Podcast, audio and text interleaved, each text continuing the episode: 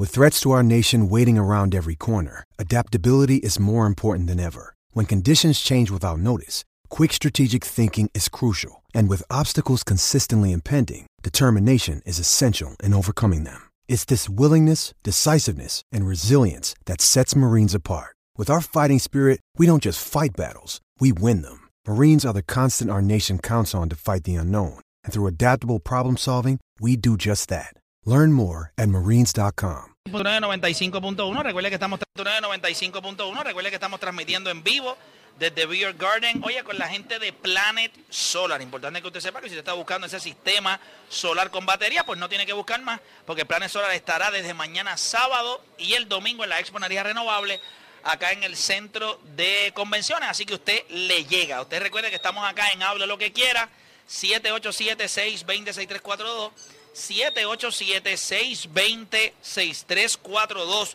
Cuando producción me diga para allá, pues vamos rapidito entonces con la gente y con llamada. Repito, 787-620-6342. 787-620-6342. Muchachos, este, ustedes saben que hoy salió, eh, eh, ¿verdad? Les había comentado que esta semana, eh, y lo mencioné ayer en Rewind, esta semana nosotros tuvimos la oportunidad de entrevistar a Carlos Beltrán, que Ah, va- a ser parte de las entrevistas que va a salir para One and One Season 3. Y realmente, eh, cuando yo miro, ¿verdad? Estos últimos dos años eh, que hemos hecho este, este proyecto, y el hecho de que este season tenga a Tito Trinidad, Piculín Ortiz, Antonio Margarito, eh, Adriana Díaz, eh, Gilberto Santa Rosa, como les, les anuncié también que este, este season va a tener artistas ¿verdad? de la música tropical, eh, Carlos Beltrán, vamos a tener a Piquisoto, vamos a tener a Juan Carlos Díaz, o sea, cuando yo miro todo eso, yo digo, mano, de verdad de corazón, yo jamás en la vida hubiese podido pensar que cuando esto comenzó, que nadie quería eh, hacer esto, o sea, comenzar un proyecto de deporte que, que fuera a entrevistar atletas, porque el único loco es Yamil Cedeño, de que es mi socio, y Wilber Marrero, que dijeron, mira, esto tiene un valor. Yo, yo les voy a confesar algo, yo les voy a confesar esto. Esto es una loquera. Cuando nosotros empezamos a hacer esto y, y, y Alex Cora nos dijo que sí, no teníamos una localidad para grabar. Y mi intención era en Caguas, en una de las calles donde se hace al fresco, cerrar aquello allí y poner las sillas en la calle. Al aire libre. Sí, no, no, pero en la calle. O sea, en el medio de una avenida que transitan carros. Yo dije, nosotros nos vamos a sentar ahí y los carros pasando por detrás, una loquera. Y entonces ahí ya me hace, papá, ve acá, un abracito, porque está chéverito, pero eso es una ¿Qué estupidez. es eso? ¿Qué es eso? Y, y mira la- las complicaciones que tiene grabar en el exterior, o sea, bien complicado el ruido, Ajá, ajá. los carros. Tú no controlas, que tú no controlas lo demás. No lo puedes controlar. Entonces de ahí pues seguimos buscando y entonces conseguimos el teatro, ya ustedes saben la historia del resto, pero, pero estoy bien contento con lo de este season. Eh, las entrevistas están a otro nivel y les quería informar que en estos días voy a estar hablando con la gente de SBS a ver cómo podemos trabajar, porque yo quiero hacer una invitación al público de la garata a un evento que voy a tener para el 28. El, el evento va a ser completamente 28 de, el 28 de enero. de, el de- 28, me quedé de enero, el 28 de junio el 28 de junio. que va a ser una, una gala para que entonces la gente vaya, ¿verdad? Se van a, a dar unos boletos para que la gente vaya a una gala y entonces allí pues puedan disfrutar de, de un, ¿verdad? Como que puedan, como hacen en el cine, que van a ver un preview. Un pues, preview, exacto, Nosotros sí, lo que vamos a hacer es que vamos a tener invitados y adicional a eso pues vamos a presentar eh, dos minutos eh, de cada entrevista en un compendio que debe estar durando entre 18 a 20 minutos en el teatro allí en Cetretec eh, en Caguas. Así que eh, y obviamente ayer yo le hice la invitación a los muchachos y te la hago a ti Deporte PR, es obvio que vas a estar allí. Este, pero entiendo que es importante. ¿Por qué es importante esto? Bueno, porque las cosas que se hacen del deporte hay que seguirles añadiendo brillo. Hay que hacerlas especiales, que la gente le vea Valor, eso mismo, valor. valor. Eh, y estamos, y, y a veces yo no, ¿verdad? Yo no lo veía de esta manera, pero se están entrevistando a nuestros héroes, a nuestros superhéroes, a nuestros Avengers, Hulk, Thor, es- esos son los que son los Tito Trinidad, los, los Carlos Beltrán, los Piculín Ortiz, así que estoy bien Los que, contento. los que han llevado el nombre de Puerto Rico y la bandera de Puerto Rico al mundo entero. Pero sin embargo, no hay proyectos que sobre, o sea, que, que resalten las hazañas. O sea, estos tipos se retiran van a sus hogares y se pierden en Puerto Rico porque es que no hay cosas eh, que, que los enaltezcan, ¿me entiendes? Eh, ahora mismo, cada vez que yo escucho, ahorita cuando estábamos hablando de lo del motocross, que el muchacho comienza a hablar, eh, César, si no me equivoco, él dice el programa número uno de deportes en Puerto Rico. No, es que no somos el, el programa número uno de deportes, es que somos el único. Nosotros competimos con programas que tienen formatos variados, de variedad. Nosotros competimos contra la política, nosotros competimos contra Bochinche, el chisme, farándula. farándula, estupideces. Nosotros competimos contra eso. Ay, somos número uno. Eso significa que el fanático del deporte entiende que hay un valor en lo que nosotros hacemos. La pregunta es por qué el resto del mundo no lo ve. Eh, cuando hablo del resto del mundo, hablo de Puerto Rico. Aquí somos grandes para hacer, eh, o sea, grandes para hacer cosas eh, del negocio dentro del deporte. Y el negocio del deporte es importante, porque hay que ganar dinero. O sea, yo no hago esto para, para estar mendigando en la calle porque no tengo dinero. Pero, pero tenemos que resaltar a nuestras figuras, darle escenarios justos. ¿Tú sabes lo que es entrevistar a un pelotero y decir, mira, vamos a sentarnos allí en un dogao, en un parque? No, chico, tú sabes, ahí, es donde él jugó toda su vida. Sácalo de ese escenario, ponlo en un lugar donde la gente lo vea con una vestimenta distinta, con un approach distinto, que la gente vea que estos tipos son superhéroes. No, Ellos no quieren estar en un parque con una gorra y los tenis llenos de tierra. Sí, que lo ¿me saques como quien dice de lo que es el atleta, porque tú vas a entrevistar a la persona ahora como tal. Claro. Y entonces, cuando lo entrevistas en un parque o lo entrevistas en una cancha, es como si tú dijeras, pues, pues, pues, fuera de eso es lo que tú eres. Fuera de aquí a mí no me interesa más nada de ti. Y yo creo que esa es la visión detrás de lo que es one and one. Y los atletas lo han entendido así. O sea, yo, yo me siento en mi casa a veces y yo digo, Alex Cora, Miguel Coto, Carlos Correa, Amanda Serrano, Carlos Delgado, Igor González, Carla Cortijo, Gigi Fernández, Juan Manuel Márquez, Bob Arum. Esto no es eh, Javi Baez. Tú sabes, eh, como hablamos ahorita, Irat Ortiz. eh, tú sabes lo que, lo que Rafa Campo. ¿Sabes? es es bien especial lo que lo que este grupo de personas, ¿verdad? Que detrás de las loqueras de uno se montan. Sí, José, Pero cuando Carlos. eh, No. sí, sí, Carlos Correa, No, sí. no, a José Juan. Barea, Carlos Arroyo. No, no, muchachos, cuando la lista, bueno, son en primeros dos sí son 19 entrevistas y lo que estamos haciendo en este en este otro season. Y si se me quedó algún atleta, Yadiel Molina. Oye, me olvidó la de Yadiel por el incidente, ¿me entiendes? No, Yadiel sabe que es pana. Él sabe que lo queremos. Y los que faltan, gente. Y los que no han querido por las razones que sea, un Javier Coulson, que quizás él siente un poco de, de desprecio por mi persona, por la manera en la que hemos hablado en ocasiones de él.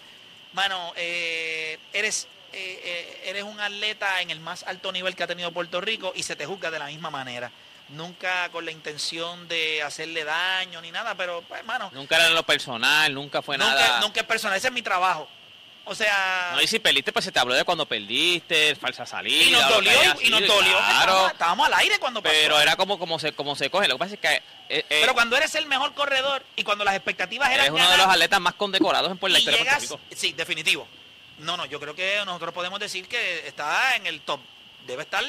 Lo que pasa es que ahora mismo está, se la pone un poco complicada lo que es Jasmine Camacho Quinn, que se espera que siga ganando. Ajá, ajá, ajá. Eh, pero cuando hablamos de atletas condecorados a nivel internacional, eh, oye, Javier Curso tiene que estar ahí arriba con Gigi Fernández, tiene que estar ahí arriba, obviamente, eh, con Mónica, que ganó esa medalla de oro en las Olimpiadas, Jasmine Camacho Quinn.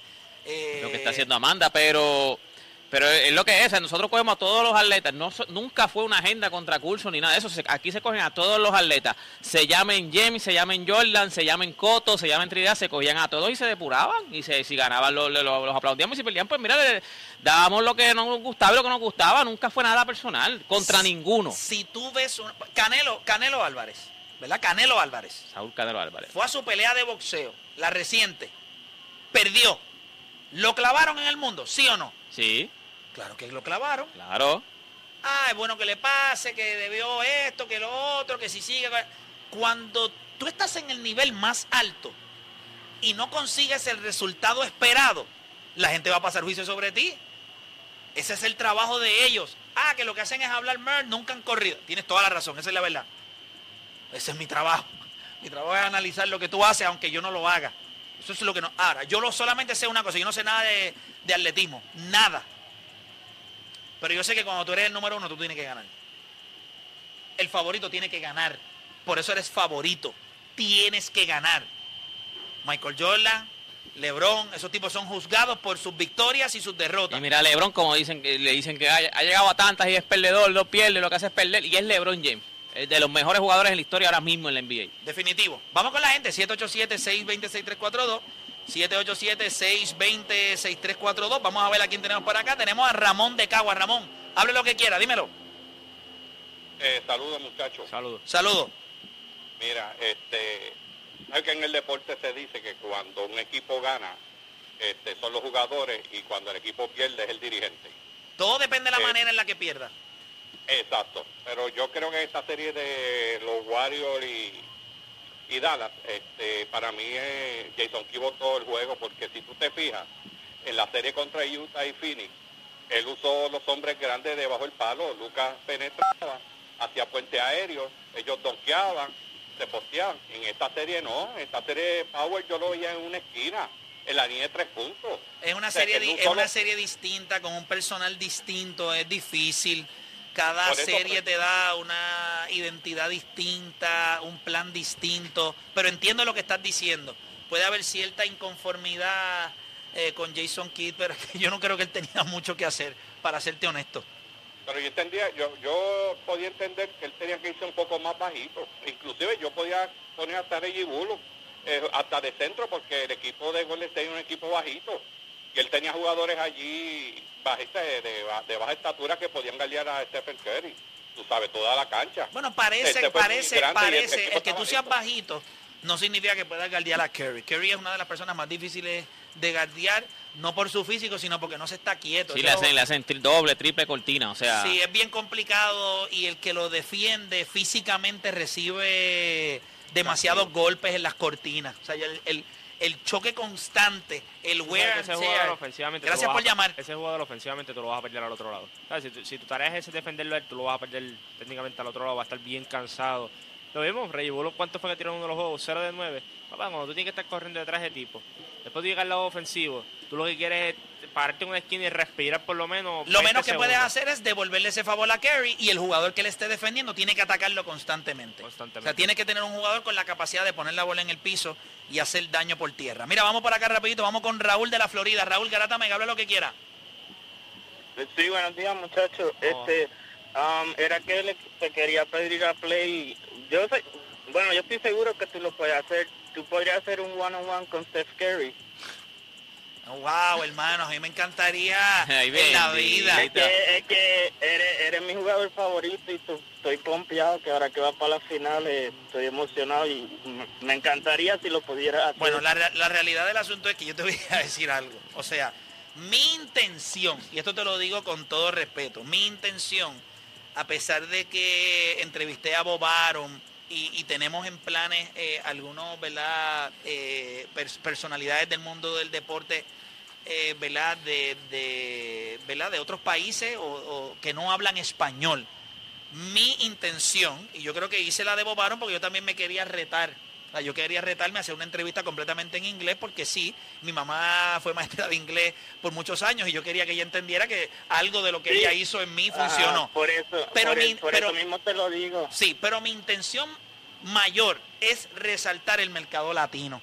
Yo creo que para los latinos siempre es como que una producción tecata, una cosita ahí debajo de una palma, con unos helechos detrás.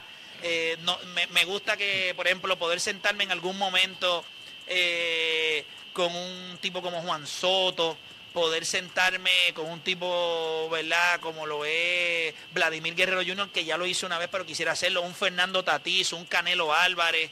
O sea, me, me- me gustaría enfocarme más en los latinos, porque creo que muchas de las entrevistas que le hacen a los latinos de envergadura o de, o- o, ¿verdad? que se ve que hay un, hay un nivel de producción, pues las hacen en el mercado eh, anglosajón y obviamente pues eh, lo- los atletas de aquí pues o, o- o latinos pues tratan de hablar el idioma inglés para que se pueda entender. Así que mi intención, como la entrevista de Juan pero Manuel no Márquez. crea, estaría duro que lo- si lo pudiera hacer con jugadores, no solo Kerry, con jugadores de la NBA, para mí estaría ¿Cómo, brutal. como quién más? ¿Como quién más? Con Pues- Doncic. Pues que LeBron, Doncic, con, con la superestrella. Pero Donchi habla español. Pues. Con Donchi se te puede Oh, salir sí, más pues, fácil. Sí, yo sé uno que, que es internacional. Gracias por llamar. Gracias, la- papá. de la parte de acá. Al Holford. estaría Ah, brutal al Holford entrevistar al Holford. al Holford. Cuando tú te sientes con Usain Bolt, pues hablamos. No, no, papi, eso me orinaré encima. Ya lo hicimos. Mira, cuando yo llegué a casa de Juan Manuel Márquez, yo no le puedo explicar a ustedes. Todavía al sol de hoy yo no les puedo explicar cuando yo, yo sabía que yo estaba cerca de la casa de Juan Manuel Márquez. Yo estaba nervioso. ¿Tú no te la- acuerdas, tú no te acuerdas cuando llegó? Papi, qué tipazo. Ese tipo me trató como si la casa fuera No te mía. quiero- No, no, explicarle. no te oíste, papi. Él se- salió un momento y me dejó en la casa. Esta casa es tuya. Yo fui a abrir un cuatro whiskies allí. Ay, o sea, usted- Yo, quería mover un par de cosas y me dejaron Oye, mover cosas. Sí, mo- mo- moví unos muebles allí que no me gustaba dónde estaban. Prendí el televisor. movimos, movimos una, no, de verdad, es una experiencia que me molesta ver. La de Juanma fue. eh, eh, esa fue en su casa. esa fue en La su de casa. Juan Manuel Márquez fue en su casa, la de Gigi Fernández, cuando yo vi a Gigi. O sea, yo tengo una Allí mirada- con el perro. A Gigi y el perro, porque yo le dije, mira Gigi y el perro. Y ella me dice, sí, ella- él, él va a salir. Ah, ok. ¿Quieres preguntarle algo? Pero, gente, e- estos son, yo, yo lo he dicho muchas veces, pero esto yo lo hago para mí. O sea, yo sé que suena feo, eh, pero es real. Yo lo hago para mí, o sea, yo me siento con ellos y, y esa entrevista, yo digo, la emoción, cuando me están firmando los tenis. ¿Tú crees que yo estoy pensando en otra cosa que no sea, wow? Deja que subaste. Digo, este. No, mano. Si tú supieras que en estos días tuve una conversación con alguien eh, sobre eso, y tú sabes algo, eso es un momento, un tiempo y un espacio de las cosas que yo he logrado, que no hay nadie que pueda... O Es invaluable, es invaluable. O sea, verlo yo allí, en mi casa, mira, yo los tengo bien protegidos, bien cuidaditos. Eh, ahora vamos a hacer unas cositas para tratar de ponerlos en unas cajas, para sacarles el aire, porque el Sharpie tiende con el aire y Sí, la humedad, tiende a correrse. Pero de verdad que, mano, honestamente, e- esto que no- este proyecto de One and One es algo que yo, yo digo, mira, olvídate de quién soy yo. Esto está, yo me siento en casa, yo las veo. Los otros días yo estaba viendo la de Carlos Arroyo. Hay una parte de la entrevista de, de Carlos Arroyo cuando él habla que él tuvo la conversación con con este, con el gerente general de los Pistons en aquel momento. Sí, este, con, eh, no, era, no era Dumars. No era, Sí, sí, no, Joe Dum- Dumars, con. Joe Dumars, que él le dice, mira, mano, si tú me vas a cambiar, mándame por... La-". Esa parte, cuando él le dice, mano, mándame por Lando. Y es la necesidad que tenía Carlos de llegar y estar cerca de... de- de la familia de- de su la familia. y, no, y de, y de- y de lo- y, tú sabes, de, de la gente que lo conoce como tal de la gente que, va que va a apreciar lo que él lo hace que él está haciendo. Y él lo dijo, o sea, cuando llegaba a Orlando a jugar parecía un juego de aquí en Puerto Rico. Exacto, o sea, sí. los boricuas viajaban a verlo jugar.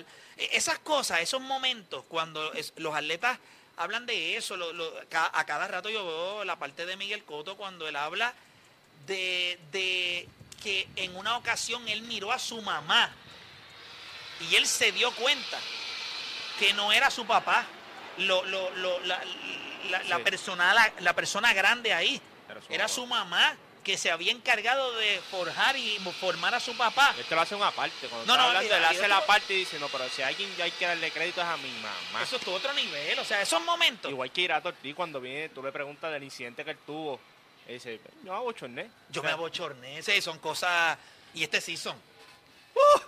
Este season tiene un par de cosas que yo... este, Reveladoras. es dura, o sea, es duro ver los no, lo, de, atletas... lo de Javi, lo de Javi también con lo del papá, ¿te acuerdas? Que Sí, en- no, no, en- aquello el fue- baño también, ¿sabes? Del incidente, ¿sabes? Hay muchas cosas que... Y yo creo que también es Cuando el tú escenario. supiste que eh, cuando Alex Cora en esa primera entrevista, él te dice que la parte más gratificante de todo lo que él había logrado era ver a su familia feliz, Feliz. a su hermano. Y él empezó a llorar. Para que ustedes se den cuenta que esto es desprendido, esto a veces no se trata de ellos. Muchos de estos atletas cuando lloran, lloran por, o sea, se rompen en sentimientos porque la extensión de lo que ellos son es una base demasiado fuerte. Y esa es la verdad y eso nos pasa a todos. Ah, ah, de verdad que no, este season ustedes se lo van a disfrutar. Esa entrevista con Piculín. Ay, papá. La piculín, eh. Esta entrevista está en la madre y les puedo adelantar, no le voy a decir nada. No voy a decir nada. No voy a decir nada. Tíralo, tíralo. No, todavía no, porque hace falta, tú sabes, todavía hace falta un, un push, un pushito ahí en el canal. Pero nada, seguimos para acá rapidito. Voy con Carlos de Carolina. Carlos, dímelo. Ojo, barata. Vamos, Zumba. Última llamada de este break. Dímelo. Una playa, si pueden entrevistar a Jordan y a Lebron juntos, a Jordan y a Lebron, Sería un palo, pero, pero si tú los consigues, yo lo hago. Tú los consigues, yo lo hago. Sin lugar a dudas. Por lo menos de Andre Jordan lo podemos conseguir. la un Jordan, pues lo vamos a conseguir más de Andre Si te Jordan. puedo conseguir a ese, si te puedo conseguir a Le, Le- Le- Le Juan James. Le, Ale Juan, Ale Juan, al que, al que hace videos en, en Facebook, Ale Juan, ese es el que vamos a conseguir, ¿oíste? Podemos, podemos hacerlo. Gracias por llamar, papá. Mira, antes de irnos a la pausa, te voy a dar cinco razones por las cuales eh, debes escoger la gente de Fuse Telecom como tu proveedor de internet de alta velocidad. Esta gente te da estabilidad, atención al cliente, crean servicios personalizados según tus necesidades, técnicos certificados y sistemas de seguridad eh, las 24 horas del día. Te protegen. Así que no esperes más y vive la experiencia de contar con el servicio más confiable de internet, el que yo uso. Si yo lo uso y me funciona, los nenes míos le meten ese gaming con las dos manos. Nosotros hacemos transmisiones en vivo eh, una vez después de los juegos. Gente, son pocas las personas que hacen contenido en vivo. En las redes mucho de este contenido es pregrabado. Nosotros lo hacemos en vivo y es por eso mismo. Pues confiamos en lo que tenemos. Gracias a la gente de Fuse Telecom. Conéctate para crecer. Llámalos hoy al 787-953-3873. Hacemos una pausa y en breve regresamos con más acá en La Garata.